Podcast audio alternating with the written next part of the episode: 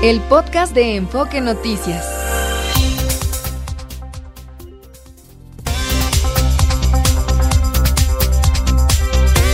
NRM Comunicaciones presenta Enfoque Noticias con Mario González. Buenos días, muy buenos días y bienvenidos a Enfoque Noticias. Es jueves ya, último día de febrero jueves 29 de febrero en este año bisiesto del 2024.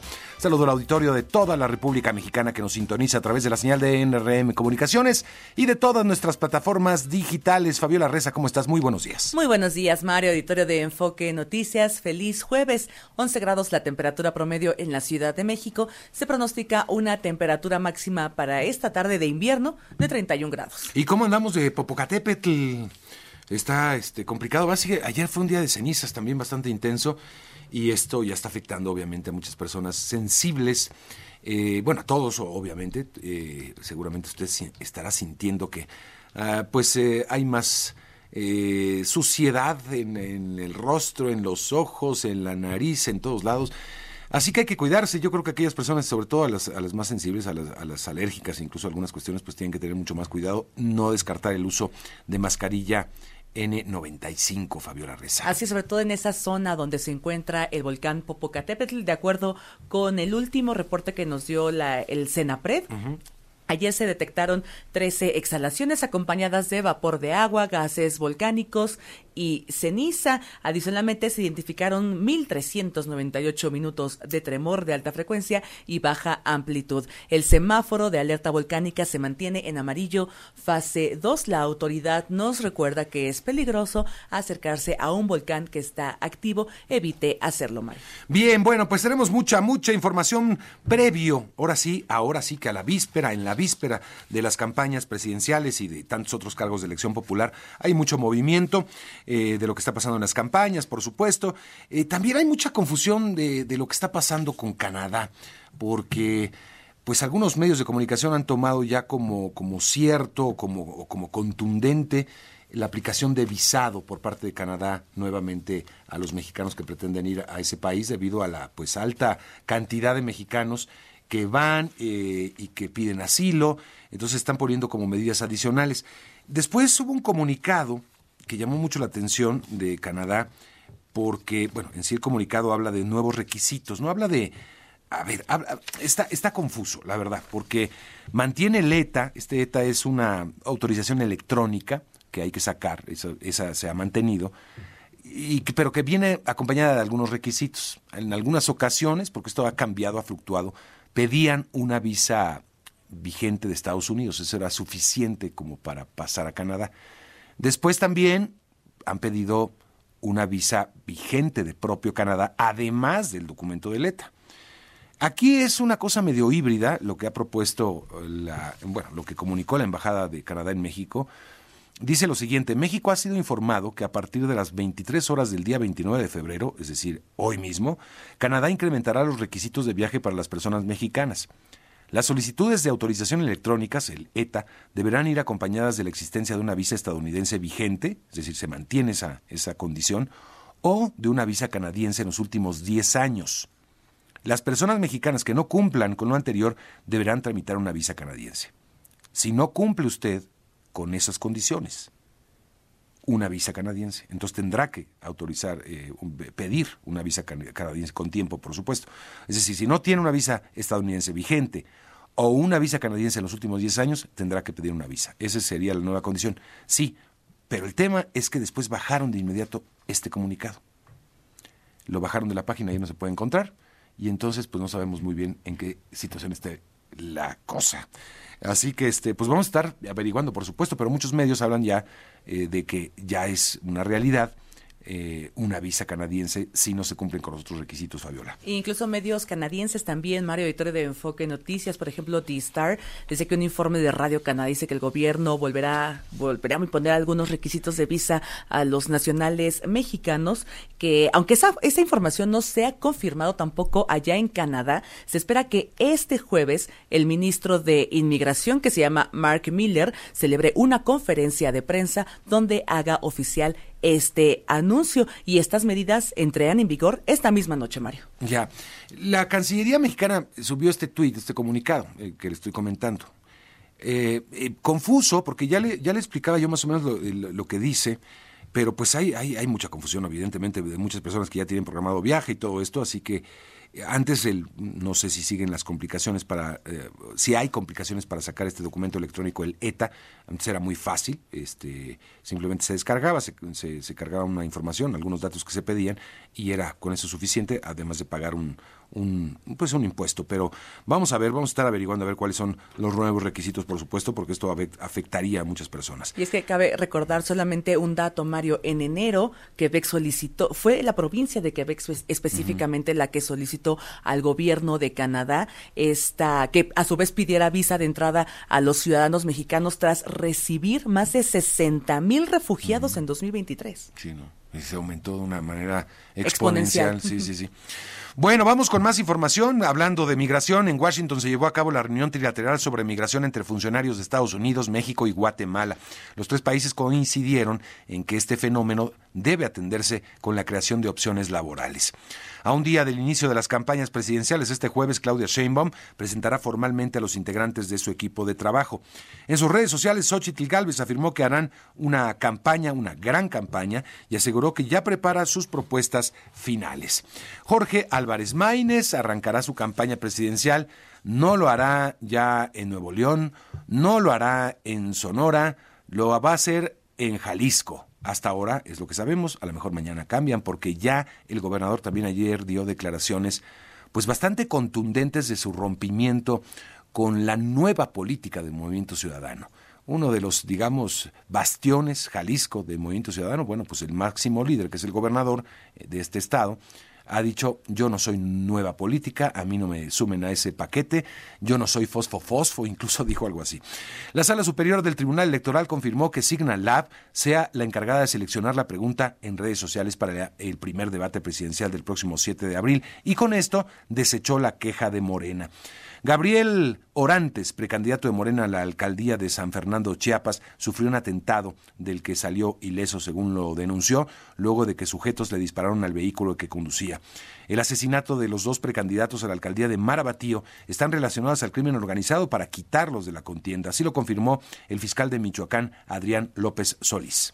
Todo parece indicar que en efecto eh, se trató de la intromisión de los intereses de los grupos criminales para quitarse del medio a los posibles candidatos. En ese momento, insisto, eh, tenían la condición de precandidatos en los procesos internos de sus propios partidos. Esta cuestión pues, nos llama a realizar eh, investigaciones exhaustivas Bien, y eh, pues eh, ya le contábamos, bueno, ayer hablábamos un poco de lo que estaba pasando en Michoacán y, llama la atención, ¿no? Eh, hablábamos con el secretario de gobierno, nos decía, pues hay condiciones para realizar elecciones, no pasa absolutamente nada, este, en fin, muy preocupante. En una carta abierta, 123 periodistas y corresponsales solicitaron al presidente Andrés Manuel López Obrador ejercer su derecho de réplica sin poner en riesgo a, a la prensa, luego de que exhibió datos de Natalie Kitroff, corresponsal del periódico The New York Times. Demandaron también que los gobernantes cumplan con la Ley Federal de Protección de Datos y que los aspirantes presidenciales se comprometan a respetar la libertad de prensa. Y eh, en sus redes sociales, Natalie Kitroff, la corresponsal del New York Times, agradeció, dice, estoy muy agradecida de la solidaridad de mis colegas que firmaron esa carta, está honrada de estar haciendo un trabajo al lado de estos corresponsales que manifestaron su solidaridad. El Poder Judicial del Estado de México revisará la actuación del juez Manuel Alejandro Martínez Vitela, quien liberó a un presunto agresor sexual de una niña de cuatro años. Así se comprometieron a las autoridades con Victoria Figueiras. Conversamos ayer con ella. Esta reunión nos dijo iba a ser alrededor de las 11 de la mañana, a comenzar a las 11 de la mañana. Es la madre de la menor. Y más tarde conversó con mi compañera Adriana Pérez Cañedo para contarle un poco de lo que sucedió en esa reunión nos citaron con el secretario técnico del Poder Judicial. Tuvimos una, una reunión a las 11 en punto de la mañana aquí en el juzgado de Atizapán. Eh, uno de los puntos en los que ellos están comprometiendo es de que se va a llevar de manera imparcial y justa y transparente la decisión de, a detalle de la apelación que vamos a meter en, estos días. Contraloría interna del Poder Judicial va a juzgar y va a analizar el actuar del juez. Me siento tranquila, me siento pues de cierta forma segura en el sentido de que ellos sí se van a comprometer realmente conmigo y, y que van a prestar la atención a la apelación y que se va a llevar de manera imparcial esto y de manera justa. Y sobre este caso, el Senado aprobó por unanimidad y obvia y urgente resolución un punto de acuerdo para pedir al Consejo de la Judicatura del Estado de México la destitución del juez Manuel Alejandro Martínez Vitela. Vamos a escuchar a la panista Josefina Vázquez Mota por poner en riesgo la vida, dignidad, e integridad y la salud de una niña de tan solo cuatro años de edad y que su resolución permita sentar precedente para evitar que miles de pederastas sigan viviendo en impunidad por este tipo de decisiones absurdas, denigrantes, ultrajantes y humillantes. Exhorta, por lo tanto, a condenar y aplicar justicia y reparación de daño por la cobarde y absurda decisión del juez Manuel Alejandro Martínez Vitela.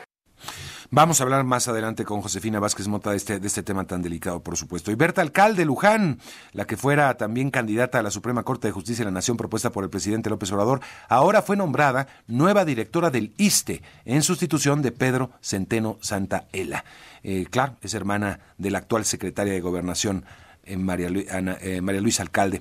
Es hermana, sí, de Luisa María, perdón, no María Luisa, Luisa María Alcalde Luján también. El Banco de México redujo su estimación de crecimiento económico del país para este año al pasar de 3 a 2.8% para el 2025 y mantuvo su pronóstico en 1.5% para, para ese año, para el 2025. La Comisión de Trabajo y Previsión Social del Senado aprobó la reforma que incrementa de 15 a 30 días del pago de aguinaldo para los trabajadores. La iniciativa todavía debe pasar por la Comisión de Estudios Legislativos segunda y después al Pleno. El Aeropuerto Internacional Hermano Cerdán de Puebla cerró operaciones por más de cinco horas debido a la actividad del volcán Popocatépetl, lo que provocó la caída, la caída de cenizas en al menos 12 municipios poblanos y en 11 mexiquenses. Un juez de Illinois ordenó que se elimine a Donald Trump de las elecciones primarias republicanas en ese estado. En tanto, la Suprema Corte de Estados Unidos acordó analizar si Donald Trump es inmune a ser procesado por cargos de conspiración para anular las elecciones del 2020, mientras que un juez de apelaciones en Nueva York le negó al magnate suspender la multa que se le impuso por fraude civil de 454 millones de dólares. De cara a las elecciones de noviembre, el médico del presidente Joe Biden afirmó que el mandatario estadounidense sigue en forma para cumplir sus funciones sin cambios significativos en su salud a sus 81 años de edad. Es parte de la información más importante que vamos a estar desarrollando a lo largo de la mañana, pero vamos con un adelanto de las finanzas. Martín Carmona, ¿cómo estás? Mario, ¿qué tal? Buenos días. Saludamos al auditorio. Muy estable la cotización del precio del dólar, 17.08, apenas un centavo abajo con respecto al cierre del día de ayer. Esto es en operaciones al mayoreo una vez que inician actividad de los bancos sobre 17.50 el precio del dólar, el euro sobre 18 pesos con 60 centavos. Destacar que los precios del petróleo mantienen números a la baja, el de Europa menos 11 centavos hasta 82 dólares, el de los Estados Unidos 78 dólares y medio. Muy estables los mercados, Mario, hoy se esperan datos que indiquen el rumbo de la inflación allá en los Estados Unidos. A partir de que salgan y que se hagan públicos, se moverán los mercados seguramente dependiendo los resultados. Sin duda. Estaremos, por supuesto, muy pendientes. Gracias, Martín. Buenos días. Buenos días. Y un avance de los deportes, Javier Trejo Garay. ¿Qué tal, querido Mario? ¿Cómo estás, amigos de Enfoque Noticias? Bueno, varios temas, desde luego, desde el fútbol, Copa Oro, han quedado definidos los cuartos de final de esta Copa Oro que arrancan ya el viernes, es decir, el día de mañana. También México conoce a su rival en este torneo, será la selección de Paraguay. México tiene un buen arranque del torneo. También hablar un poco, por supuesto, de esta jornada de la Liga MX que ya arrancó el día ayer con un par de duelos. Platicaremos también, desde luego, del el fútbol internacional. Pierre Pogba también eh, pues eh, sancionado cuatro años por dopaje. Comentar sobre el deporte motor, ya arrancó la primera práctica, de hecho ya terminó la primera práctica para el Gran Premio de Bahrein, primera carrera del calendario 2024 en la Fórmula 1, con Daniel Richard el más rápido, Verstappen sexto, Checo 12, fue apenas una probadita, dentro de un par de horas más arranca la segunda práctica y por supuesto el abierto de tenis de Acapulco, esto y más lo comentamos aquí en Enfoque Noticias. Oye, este, pues la selección mexicana femenil está dando el campanazo, no era favorita, ya estamos avanzando, está, está muy bien, jugando bien. Oye, tuve la oportunidad de ver los dos golazos que le metieron a Estados no, no, Unidos. No, no, no, no. Qué goles, ¿no? No, no, golazos. ¿Golazos? Golazazos. Sí, sí, sí, así lo has dicho. No, Bueno. no, sí. Sí, fueron dos grandes eh, goles de, de, de- de gran manufactura, sin duda. Este equipo mexicano ha mejorado mucho, eh, la, Sí. la técnica que tiene el equipo que dirige Pedro López, el técnico español, por cierto, ha- ha- le- me, me parece que le ha caído bien, le ha sentado bien al equipo mexicano. Dos goles de larga distancia Además, extraordinarios. A los- extraordinarios. Los, pueden buscar aquellos que tengan curiosidad. No, no, no, golazos, así, qué barbaridad. Bueno, Javier, gracias. A ti, buen día. Un abrazo. Y vamos con las primeras planas, Fabiola Reza. El Universal, uno de cada dos mexicanos apoya la autocracia. Milenio evitó desastre económico en Temec anular la ley eléctrica, afirma la Corte. Excelsior Canadá volverá a pedir visa a los mexicanos. La razón, AMLO sube tono contra Estados Unidos y ahora Canadá amaga con no acudir a cumbre. La jornada AMLO pide a Biden y Trump, a Biden y a Trump no apoyar a Trudeau, perdón, no apoyar guerra sucia electoral. La crónica Guatemala entra al plan México-Estados Unidos para frenar el flujo migratorio. Reforma, no hay cosas graves en seguridad, dice el presidente. El Heraldo, tan solo 10 precandidatos piden protección. El financiero desacelera economía por el proceso electoral 2024 y el economista, México, líder del crecimiento en ventas online globales en 2023. Son las portadas de este jueves, Mario. Muy bien, Fabiola, gracias. Buenos días. Con esto nos vamos a la primera pausa. Son ya las 7 de la mañana con 17 minutos y nos vamos con Dua Lipa. Esta- vamos a hacer un repaso de las canciones más escuchadas eh, a lo largo de esta semana, cerrando febrero. Y Houdini fue una de ellas, de Dua Lipa. No hay- necesita mucha presentación. Vámonos con ella, regresamos con mucho aquí en Enfoque Noticias. Está usted escuchando Enfoque Noticias por Radio 1000 en el 1000 de AM y Stereo 100 100.1 de FM. Regresamos con Mario González.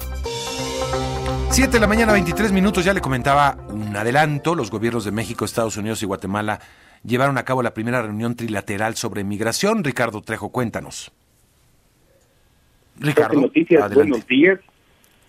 Sí, Mario, te comento que en Washington los gobiernos de México, Estados Unidos y Guatemala abordaron el tema de la migración indocumentada. La canciller Alicia Bárcena, el secretario de Estado de la Unión Americana, Anthony Blinken, y el ministro de Relaciones Exteriores de Guatemala, Carlos Ramiro Martínez, coincidieron en llevar a cabo esfuerzos conjuntos para atender las causas estructurales de la migración, así como sobre acciones de cooperación para una migración ordenada, segura y regular en la región. En este marco, la canciller Alicia Bárcena aseguró que corresponde a los tres países atender este fenómeno mediante la aplicación de un modelo único y con ello ofrecer oportunidades a quienes salen de sus países por diversos motivos. Así lo dijo. Como dijo Anthony Blinken, estamos pasando por el mejor momento de nuestras relaciones, pero también con los mayores retos de nuestra historia posiblemente. Y entonces creo que lograr soluciones para estos desafíos con una mirada más regional será de verdad de gran trascendencia y creo que va a ser inédito, porque entonces estamos desarrollando una especie de modelo único de migración. Esa es la verdad. Y esto yo creo que puede ser incluso un modelo para otras regiones del mundo que trascienda lógicas unilaterales y coyunturales. Asimismo dijo que la migración debe ser una opción y no una obligación. Escuchemos. Y transformar la movilidad humana de una condición impuesta a una opción. Nosotros a los migrantes los vemos como personas en movilidad laboral. Eso es lo que vemos. Son personas que están buscando oportunidades. Y por eso creemos que eh, estamos en, en un momento en el que para convertir la migración en una opción y no en una obligación, tenemos que ir a las causas profundas, las causas de raíz. Y ese es uno de los temas de nuestra agenda que va a ser muy importante. Y la segunda va a ser cómo buscamos el fortalecimiento de vías regulares de movilidad laboral. Al hacer uso de la palabra, el secretario de Estado, Anthony Blinken, dijo que se debe dar una vía legal a la inmigración mediante la expansión de las oportunidades. En voz de una traductora, escuchemos. Por otra parte, podemos hacer otros esfuerzos importantes como ofrecer una vía legal a la migración, como expandir las oportunidades de asilo para que la gente también pueda, al migrar, permanecer en un tercer país. Blinken insistió en que este esfuerzo debe ser compartido donde participen todos los países de la región. Así lo dijo. En cuanto a la migración regular, tenemos que hacer un esfuerzo compartido no solamente con México, Guatemala y Estados Unidos, sino con todos los países de la región. En tanto que el ministro de Relaciones Exteriores de Guatemala, Carlos Ramiro Martínez, coincidió en que debe ser un esfuerzo, además de los tres gobiernos, también del sector privado. Escuchemos. Unidos. El desafío de la migración irregular para hacerla, como decía el secretario Blinken, segura, ordenada y humana es fundamental. Hay que ir a las causas, hay que ir a las raíces de todo esta, de este fenómeno. A veces se llama el problema de la migración irregular. Nosotros lo vemos como un fenómeno, no como un problema. Y creemos que detrás de esto hay, por supuesto, una tarea fundamental del Estado guatemalteco. O sea, somos nosotros los primeros obligados a atender las necesidades de nuestra población, a generar y a ofrecer oportunidades para que nuestra gente no migre. Los tres funcionarios coincidieron en que se tienen que crear opciones para la migración indocumentada, que no es un problema, sino un fenómeno que debe ser regulado. Mario, por el momento el reporte para el auditorio de Enfoque Noticias. Muy bien, bueno, pues uno de los grandes temas que ocupa la agenda de estos países, gracias de nuestros países. Gracias, Ricardo. Y vamos con Gerardo Cedillo porque, gracias y muy buen día. El Pleno del Senado pidió la destitución inmediata del juez Manuel Alejandro Martínez Vitela por la resolución a favor del agresor, del presunto agresor sexual del menor de cuatro años.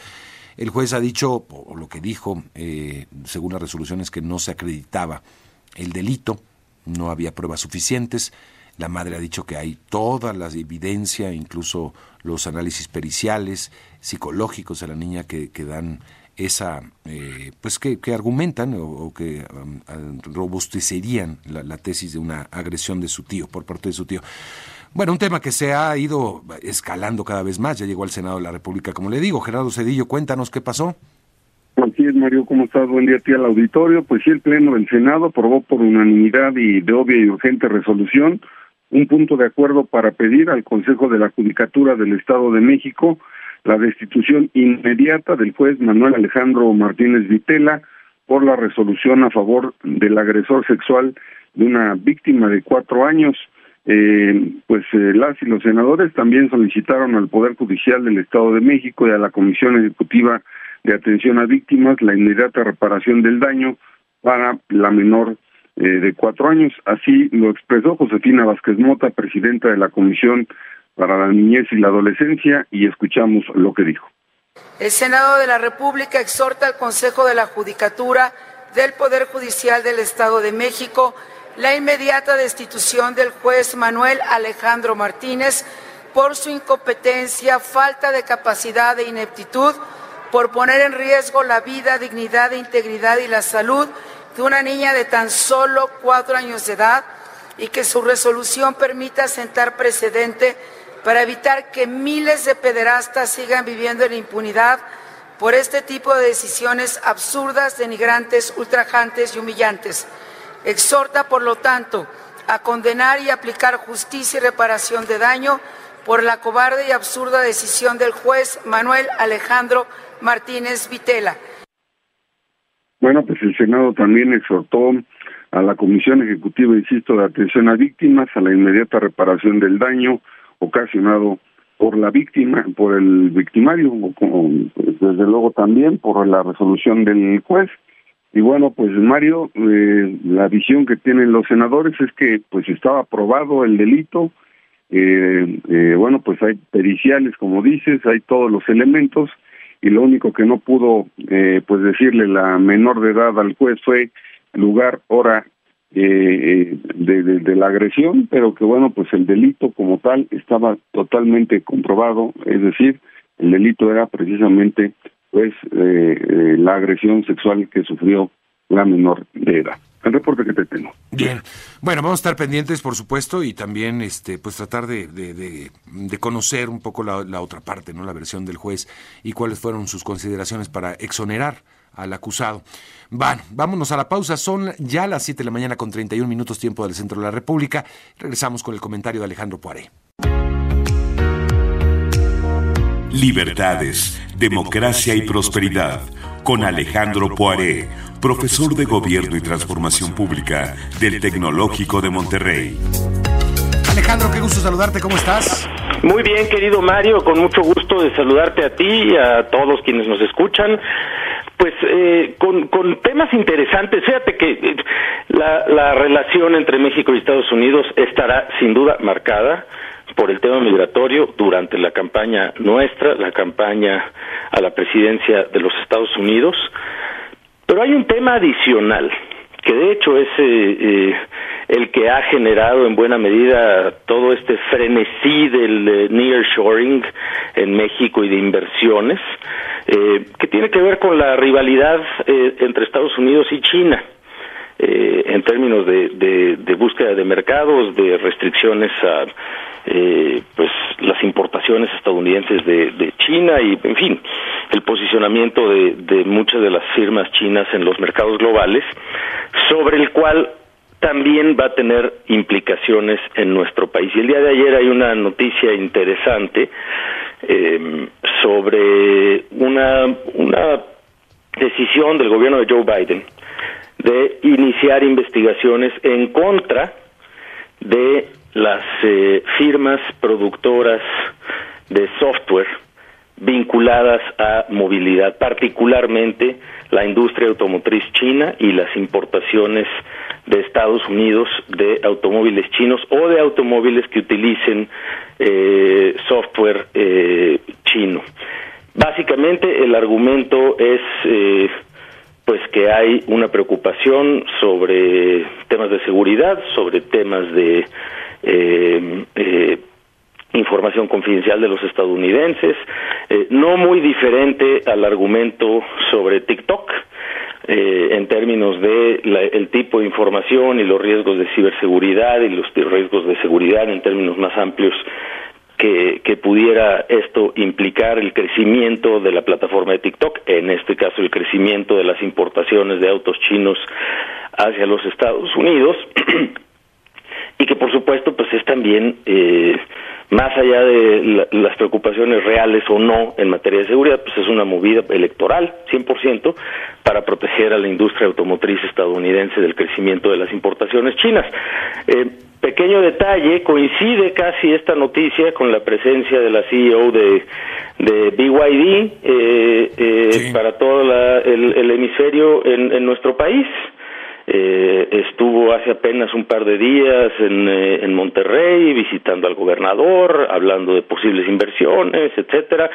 Eh, y más allá de que BYD es esta firma eh, gigantesca, la número uno hoy en venta de automóviles eléctricos, eh, en todo el mundo, con un crecimiento muy significativo, particularmente en Europa, pero también en mercados eh, eh, eh de todo el mundo, latinoamericanos. Eh, y pues que es un tema que va a ser muy, muy complicado.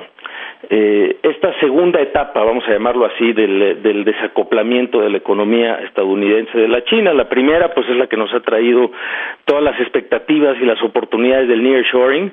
La segunda es decir, oye, eh, muchas de las inversiones que se pudieran estar dando en territorio mexicano eh, directamente por parte de empresas eh, como BYD, pero de otras que pudieran estar utilizando insumos de empresas chinas, eh, pues quizá vayan a enfrentar nuevas restricciones en el marco de, nuestro Tratado de Libre Comercio. Y, y, es en donde las complejidades de las reglas de origen y que genuinamente es nearshoring y que genuinamente es un producto eh, norteamericano, vamos a decirlo así, mexicano, canadiense, estadounidense, va a poder contar. Y no te quepa duda, Mario, eh, que esto pudiera implicar eh, restricciones adicionales eh, de cara a inversiones chinas en nuestro país, que la verdad es una es una cosa que desde hace muchos años no se ha dado pues primero porque nuestras economías más que más que ser complementarias eran competidoras por las importaciones al mercado estadounidense, pero ahora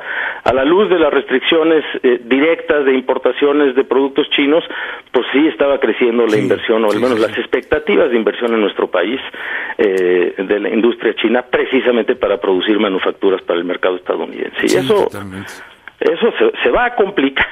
Como muchas de las cosas que vemos y de las que hablamos, Mario, eh, parece que esto también se va a complicar y francamente ya se habían tardado, pero de alguna forma ahí está lo que está anunciando el gobierno estadounidense, son vamos a investigar. Sí, creo que este, bueno, ya ya lo eh, se anunciaba, ¿no? Cuando en 2023 nos ubicamos como el primer socio eh, comercial de Estados Unidos en materia de exportaciones hacia Estados Unidos, eh, por, después de muchas décadas en que China había ocupado ese lugar. Y uno ve las cifras y no tanto por lo que hizo México, ¿eh? sí crecieron, obviamente, pero no al ritmo que uno esperaría, digamos, no para, para hacer lo que, lo que se logró. Más bien fue por lo que dejó de hacer China, por la, eh, por la caída de China tan dramática en el mercado estadounidense y ahora se está, pues sí, una estrategia china tratando de ubicar, este, ver si, si posicionando en México, eh, pues puede tener un mayor acceso al máximo mercado mundial. Eh, el tema es, como bien dices, pues hay mucha presión política, eh, no solamente la retórica de, de, miren, vamos a comprar producto nacional o producto regional, es más bien el poder de los sindicatos estadounidenses tan fuerte que todavía tienen políticamente. En los Estados Unidos, que, ya en el pasado ya les ha costado elecciones a los demócratas, que le pregunten a Hillary Clinton eh, y que le pregunten a las, los estrategas electorales de Joe Biden, pues cómo están las encuestas en Michigan y en Pensilvania y en Ohio, etcétera, que eh, pues son áreas en donde eh, pues son los estados de, de, los que va a depender la elección en noviembre, ¿no? Sí, sí, sí. Y está, eh, en fin, el tema es eh, qué de esto puede tener una implicación de corto plazo para la expectativa de inversiones en nuestro país. La verdad es que el crecimiento económico que estamos viviendo, desde luego, tiene que ver eh, em, con una serie de cosas que están pasando en el mundo muy de manera muy importante. Eh, la expectativa y el crecimiento de inversiones eh, vinculados a nearshoring y un pedazo no trivial de eso pues es la expectativa de compañías asiáticas o de compañías chinas en lo particular o de compañías que pueden estar ligadas a estas cadenas de suministro eh, en donde participa participa la industria china ¿no? bien. Pues seguiremos el tema Alejandro gracias. Un abrazo muy grande querido Mario que tengas muy buen día. Gracias Alejandro Parea aquí en Enfoque Noticias. Vámonos con eh, el Banco de México que bajó el pronóstico de crecimiento del Producto Interno Bruto a 2.8% para el 2024 y algo similar para el 2025. También un recorte. Mara Rivera, ¿cómo estás? Adelante. Gracias, Mario. Auditorio de Enfoque Noticias. Pues la Junta de Gobierno del Banco de México aprecia un cierre débil en materia de economía en el sexenio del presidente Andrés Manuel López Obrador, ya que recortó de 3 a 2.8% su estimación de crecimiento del Producto Interno Bruto para el final de este 2024. Victoria Rodríguez, la gobernadora del Banco Central, dejó abierta, sin embargo, la posibilidad de que la economía mexicana crezca solo 2 2% como consecuencia de una serie de factores que podrían presionar la actividad productiva del país. Escuchemos. Me preguntaban sobre eh, el crecimiento eh, en México, nuestro ajuste eh, que estamos haciendo para la estimación de 2024 aquí. en el informe anterior teníamos una estimación puntual de 3%.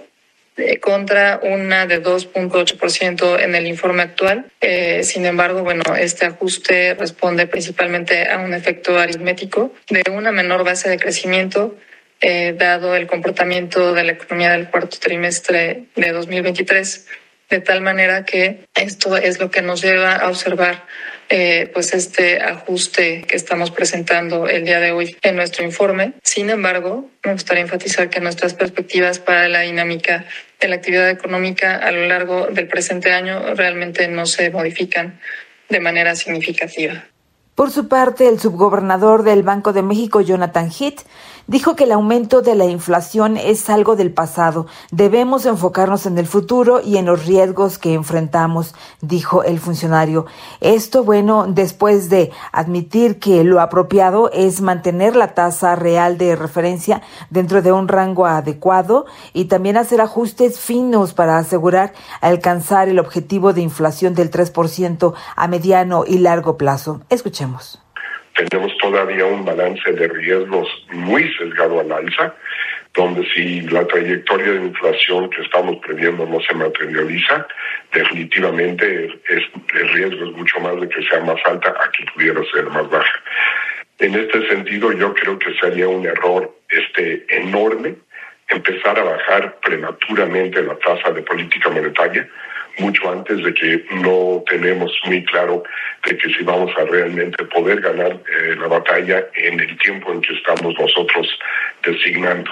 El subgobernador del Banco de México dijo que existe un estudio reciente del Fondo Monetario donde se analiza a más de 100 experiencias de inflación desde 1970 para acá y saca varias recomendaciones. Una de ellas, por ejemplo, que eh, los errores más grandes que se ven una y otra vez es el de declarar prematuramente una victoria simplemente viendo el camino ya recorrido en el pasado y empezar a bajar la tasa en forma prematura. Así que por lo anterior recomendó no cometer ese error. Tenemos, dijo el subgobernador Jonathan Heath, una inflación muy persistente que no parece ceder, especialmente el componente de servicios que es el que más preocupa.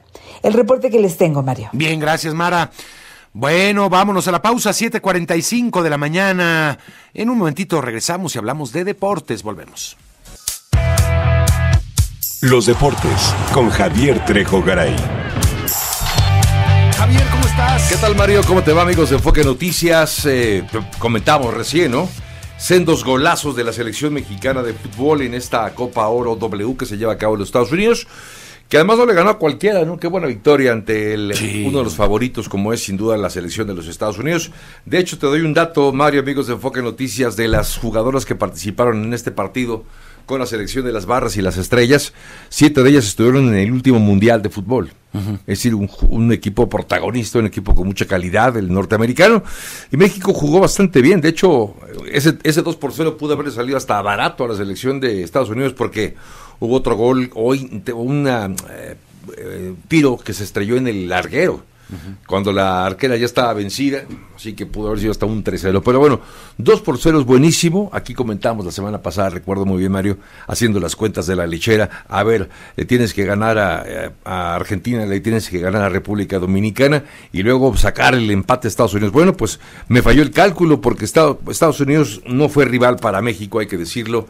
Y hoy México ya tiene un rival para la siguiente etapa, los cuartos de final que será la selección guaraní, la selección de Paraguay, que será el próximo eh, rival de la selección mexicana de fútbol. Ese partido se va a disputar el próximo sábado. Se va a disputar el próximo sábado este encuentro eh, en los cuartos de final. Las otras combinaciones son Canadá enfrentando a la selección de Costa Rica, Estados Unidos que va contra Colombia y un buen duelo muy atractivo, la combinación al menos Brasil contra Argentina.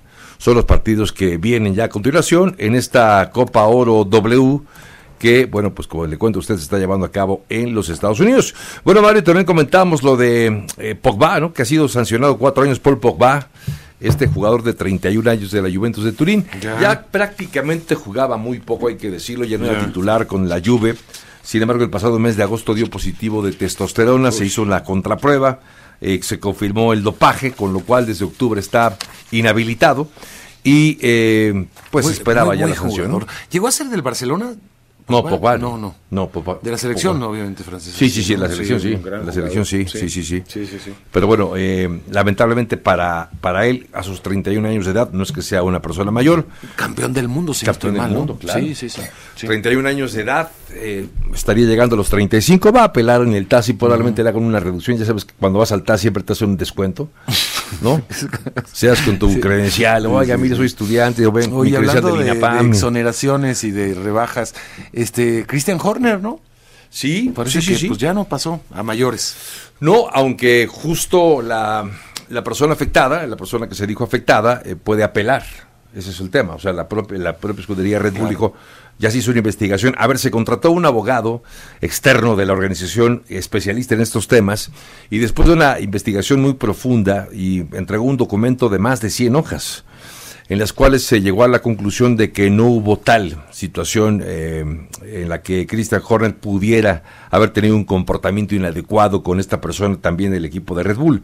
Eh, evidentemente la, la, persona afectada no estará muy contento o contenta, se presume que es mujer, pero bueno, eh, y esto podría ser que ella acabe llevando esto a un que lo escale a un nivel diferente, es decir, que vaya a los tribunales y ya no solamente sea una queja interna al equipo, sino algo un poco mayor. Pero de cualquier manera, ya eh, desde ayer se confirmó que Christian Horner está exonerado, al menos hasta ahora, y a partir de hoy arrancaron ya las prácticas para el Gran Premio de Bahrein. Por cierto, la semana pasada en Bahrein iba Christian Horner, acudía al, a los entrenamientos sin el uniforme de Red Bull. Qué chistoso, ¿no? O sea, ves a algún jefe de equipo vestido de civil. Sí, claro. Y era porque tenía que guardar las formas, como mantenerse un poquito al mar, mantener al margen a, Red Bull de la de la investigación que estaba haciendo, de la que estaba haciendo objeto, pero bueno, ya, ya tiene otra vez su uniforme Christian Horner. Eh, el día de hoy el más rápido fue René Richardo en el ex equipo que, vamos, el equipo que antes se llamaba Alfa Tauri, que vuelve a cambiar de nombre, y tiene un nombre bastante largo, tiene nombre y apellido. Sí. O sea, está larguísimo el nombre. Eh, y después de ellos los dos, eh, McLaren, de Norris y el de Piastri. En quinto lugar estuvo por ahí eh, Alonso, un buen desempeño del Aston Martin. Sexto para Verstappen. Carlos Sainz 11 y Checo posición 12. Son las posiciones de esta primera práctica que no representan mucho, Mario. Recordemos que ha habido una evolución completa del auto, es decir, no fue solamente una, pues una evolución natural de un año a otro, es decir, que le cambies algo le cambias algunas pequeñas partes al, auto del año pasado. No, este es un auto totalmente nuevo, el que ha sacado Red Bull, y en ese sentido, cuando tienes un auto en estas características, pues obviamente tardará un poquito más en adaptarse, en que le vayan encontrando la cuadratura al círculo los mecánicos para poder dejarlo listo ya en la pista. Así que en un rato más va a arrancar la segunda eh, jornada, la segunda jornada de entrenamientos y el domingo, por si estabas con el pendiente, mi querido Mario, el partido, eh, la carrera, perdón, se va a hacer a las 9 de la mañana tiempo del centro de México. En la primera carrera de 24, vale la pena comentar también que para esta temporada, al igual que el año anterior, se esperaban 24 carreras. El año pasado, lamentablemente, uno, por el tema de la pandemia en China, que no había sido superado, se canceló esa carrera. Y luego, más tarde, cerca de el medio, eh, media temporada, vino este, esta lamentable tragedia al norte de Italia, en Imola, donde se tuvo que cancelar la carrera por, por esa, esa tragedia que estaba viendo allá en esa zona, donde hubo deslaves y hubo cosas bastante terribles. Bueno, eh, no se corrió tampoco esa carrera, así que fueron solamente 22. Para este año están programadas entonces las mismas 24 del año pasado. Vamos a ver si se confirman, si acaban llevándose a cabo entonces estas eh, 24 carreras, Mario. Vamos a ver, vamos a ver. Este, ya, ya arrancan los motores, eso está, está arranca ya, Mario. interesante. Ya, ya arranca, por supuesto, ya arranca. Este, además ha sido una buena semana. Ojalá que sea una buena semana ya con Dani Suárez, el piloto mexicano que logró apenas hace unos cuantos días eh, conseguir la victoria en Atlanta en la serie NASCAR. Eh, digamos que arrancó bien. Y ojo que el Pato Ward, por cierto, el piloto mexicano que corre en la escudería de eh, McLaren en la serie IndyCar, que además es piloto reserva de McLaren, ha tenido una extensión de contrato hasta el 2027 con un incremento notable a su salario. Así que mm, todavía no compite el Pato Ward, pero ya está ganando más dinero, entonces eso es una magnífica noticia para él.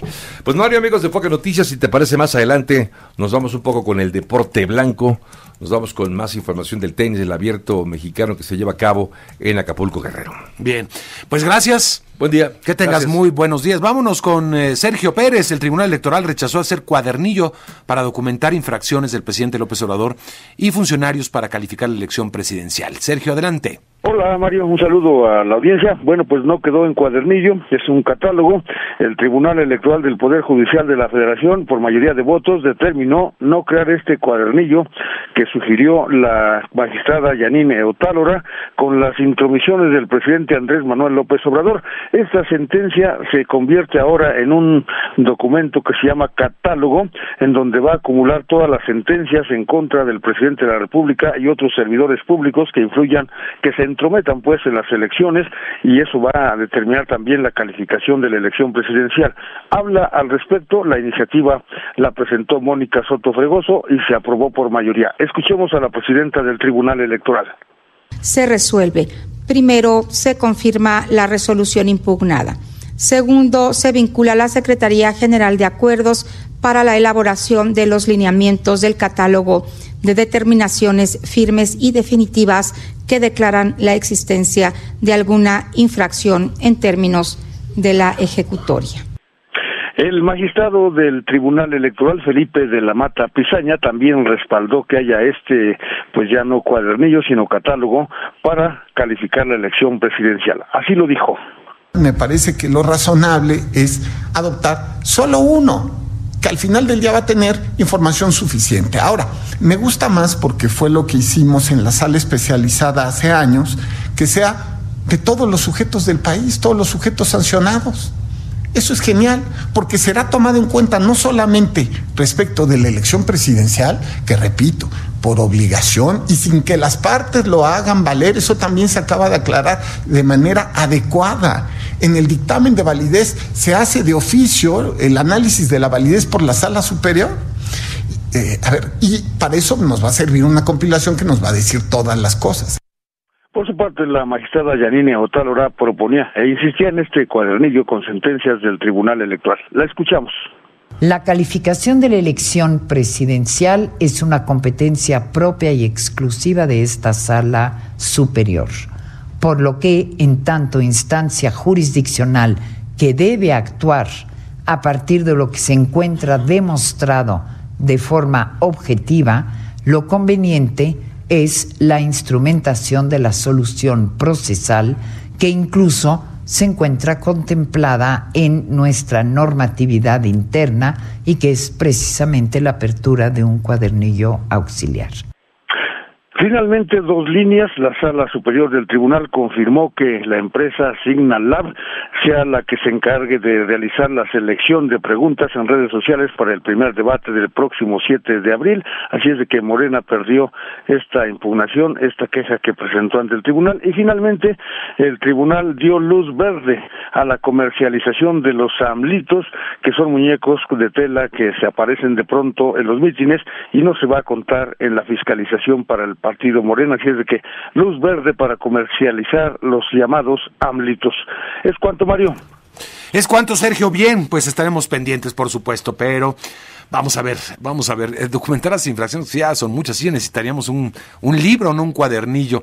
Las infracciones del presidente López Obrador que ha hecho a lo largo pues, eh, de estos años y en pleno proceso electoral. Sergio, gracias. Ah, de nada, Mario. Gracias, buenos días. Gracias y buenos días. Son las 8 de la mañana en punto. Nos vamos al resumen de la información más importante con mi compañera Fabiola Reza. El podcast de Enfoque Noticias.